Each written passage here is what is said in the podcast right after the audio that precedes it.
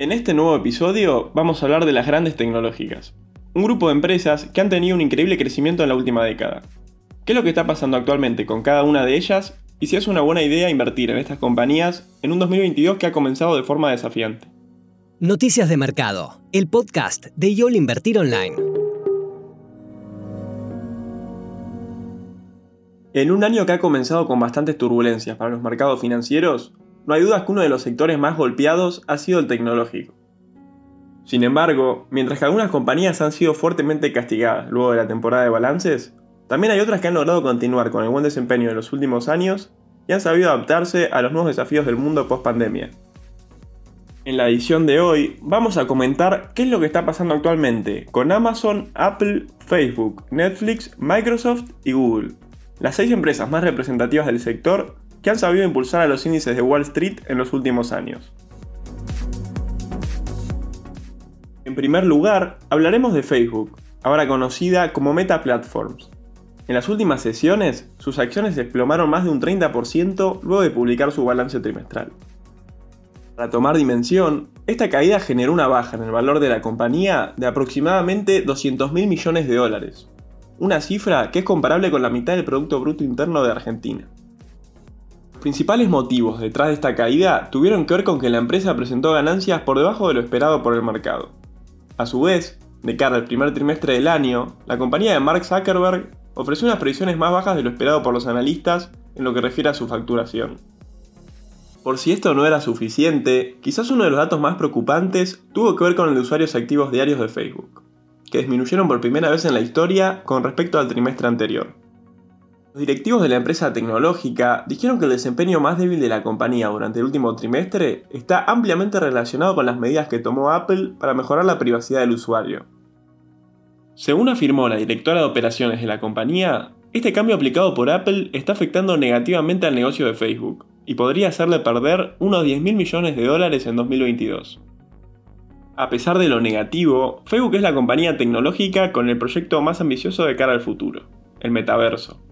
No obstante, esas inversiones de cara a largo plazo terminaron causando una reducción en las ganancias del cuarto trimestre. Con vistas a los próximos 10 años, Zuckerberg espera que este concepto involucre a mil millones de personas y genere miles de millones de dólares en comercio digital. En segundo lugar, nos toca hablar de Netflix, una compañía que ha revolucionado la industria del cine y el entretenimiento audiovisual pero que hoy en día el mercado se ha vuelto más pesimista de cara al futuro inmediato de la plataforma de streaming. En sintonía con Facebook, sus acciones también se desplomaron luego de presentar sus resultados. En este caso, se explicó por haber emitido un pronóstico débil respecto al crecimiento de suscriptores y eso decepcionó al consenso del mercado.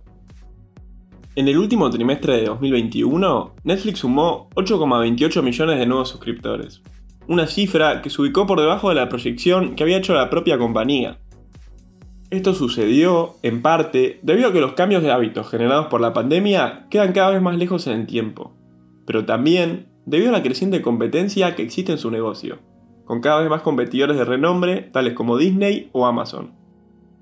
A pesar del panorama no tan alentador, no debemos olvidar que, si bien es cierto que la competencia adicional está afectando al crecimiento marginal de Netflix, Podemos destacar que es una compañía que continúa creciendo en todos los países y regiones en los que ha lanzado nuevas alternativas de streaming.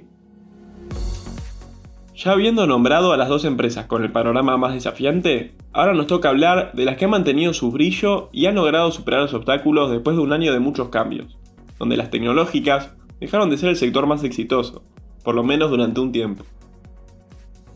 En la última semana, Amazon publicó su balance trimestral y sus acciones se dispararon en Wall Street. Entre lo más destacable del gigante del comercio electrónico, reveló que la facturación de sus servicios de publicidad creció un 32% interanual hasta los 9.700 millones de dólares durante el cuarto trimestre. Si bien este rubro siempre ha sido visto como un negocio un poco más periférico para la plataforma, lo cierto es que ha tenido tanto éxito que ahora ocupa el tercer lugar en el mercado de Estados Unidos, solo detrás de Google y Facebook. Otro sector en el cual la empresa fundada por Jeff Bezos ha tenido un desempeño sobresaliente tiene que ver con Amazon Web Services, su división de computación en la nube. Los ingresos de este negocio han crecido de forma contundente, para alcanzar la cifra de los 17.800 millones de dólares, lo que representa un aumento del 40% contra el mismo periodo de 2020. Otro suceso relevante que informó la empresa es que va a subir el precio de sus suscripciones Prime dentro del territorio norteamericano, con el fin de compensar los mayores costos de envío y de salarios. Por último, Amazon también dijo que, en este trimestre, reportó una ganancia de casi 12 mil millones de dólares debido a su inversión en la compañía de vehículos eléctricos Rivian Automotive. La gran ganancia de Amazon en Rivian fue resultado del debut bursátil de la empresa en noviembre. De hecho, la ganancia que tuvo con los títulos de Rivian sirvió para que Amazon supere considerablemente las previsiones de los analistas, en lo que refiere a su beneficio por acción del cuarto trimestre. En el cuarto lugar, ahora nos toca hablar de Apple, que acaba de reportar las mayores ganancias trimestrales de su historia, con un incremento en sus ventas de más del 11% a pesar de las distintas problemáticas en lo que refiere a la cadena de suministros generadas por la pandemia. El director ejecutivo de la empresa, Tim Cook, informó que la máxima problemática que atraviesa la compañía se encuentra ligada al suministro de chips semiconductores, pero que la situación está evolucionando favorablemente. A pesar que el último trimestre de 2021 representó un desafío para la empresa de la manzana, lo cierto es que pudieron lidiar con ello y se mantienen positivos para el primer trimestre de 2022. El iPhone 13, su producto estrella, Luego de haber completado un trimestre en el mercado, mostró un incremento de ventas en torno al 9% interanual, lo que continúa reflejando la relevancia que tiene el teléfono de Apple en un mercado tan competitivo. Por último, es interesante destacar el segmento que refiere a las computadoras.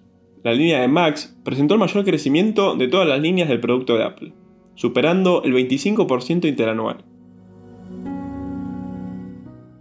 llegando casi a la última parte del episodio, nos toca hablar de lo que está pasando con Alphabet, la empresa matriz de Google. La firma reportó un crecimiento de ingresos del 32%, lo que demuestra nuevamente que pudo resistir a las presiones de la pandemia y la inflación. Los resultados siguen a un año de rendimientos extraordinarios, en el que sus acciones subieron un 65%, superando a todas las demás grandes empresas tecnológicas, más que triplicando las ganancias del SP500.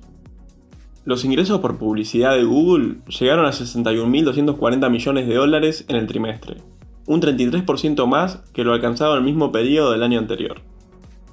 A pesar de lo positivo, la mayor competencia en el ámbito de las redes sociales no deja de ser una problemática para el gigante tecnológico. La compañía ha estado tratando de desafiar a TikTok.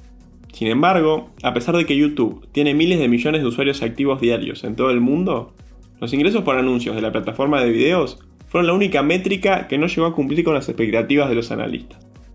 Adicionalmente, vale la pena destacar también la importancia del negocio de cloud para Google. Este segmento registró un incremento en lo que refiere a ingresos de casi el 45%.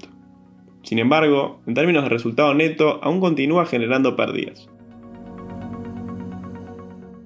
Por último, cerraremos con Microsoft, que, en sintonía con las últimas compañías mencionadas, también está pasando por un gran momento. En el segmento de Cloud, que contiene la nube pública Azure, GitHub y otros productos de servidor como Windows Server, la empresa generó 18.300 millones de dólares en ingresos, lo que equivale a un crecimiento del más del 25,5%. La facturación en el segmento de informática personal, que incluye Windows, publicidad, dispositivos y juegos, ascendió a 17.500 millones de dólares, mientras que, en lo que refiere al producto más emblemático de la compañía, las ventas de licencias de Windows aumentaron un 25% en el cuarto trimestre de 2021. Por otra parte, en relación a su negocio con los videojuegos, los ingresos por hardware de Xbox aumentaron un 4% con el paso del primer aniversario del lanzamiento de las consolas de nueva generación.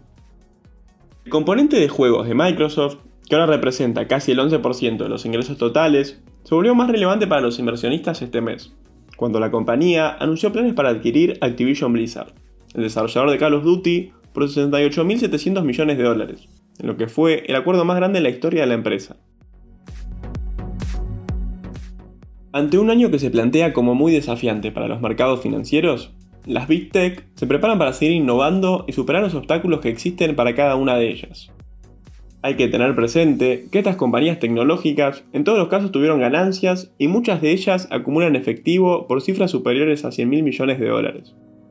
A fin de cuentas, estamos hablando de las empresas más valiosas de la última década, algo que han logrado debido a su gran capacidad para adaptarse a los cambios en los hábitos de la sociedad. Las correcciones recientes presentan una oportunidad en muchas de ellas, ya que son acciones que cualquier inversionista debería tener en el largo plazo. Y así terminamos este tip de inversión de YOL Invertir Online. Recuerden compartir el episodio si les gustó y les sirvió y sigan atentos en Spotify para no perderse ningún contenido. Nos encontramos el próximo martes. Te esperamos en la próxima edición de Noticias de Mercado, el podcast de YOL Invertir Online. Para más información visita nuestro sitio www.invertironline.com y encontrarnos en nuestras redes sociales.